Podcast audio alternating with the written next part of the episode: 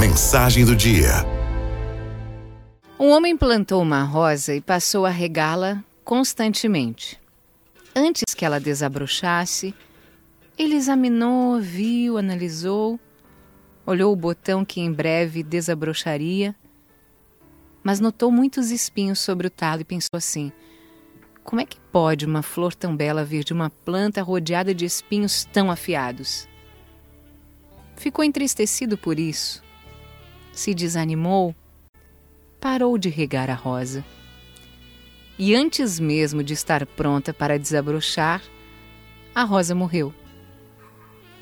Sabe que assim é com muitas pessoas. Dentro de cada alma há uma rosa. São as qualidades dadas por Deus, os dons. Dentro de cada alma temos também espinhos, são as nossas falhas.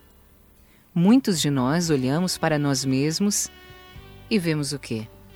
Apenas as falhas, os espinhos, os defeitos, os erros da vida. Nós nos desesperamos achando que nada de bom pode vir da gente. Passamos a nos recusar a regar o bem, o bem dentro de nós e, consequentemente, o que acontece?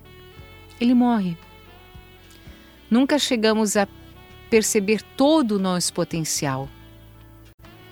Algumas pessoas não conseguem ver a rosa dentro delas mesmas.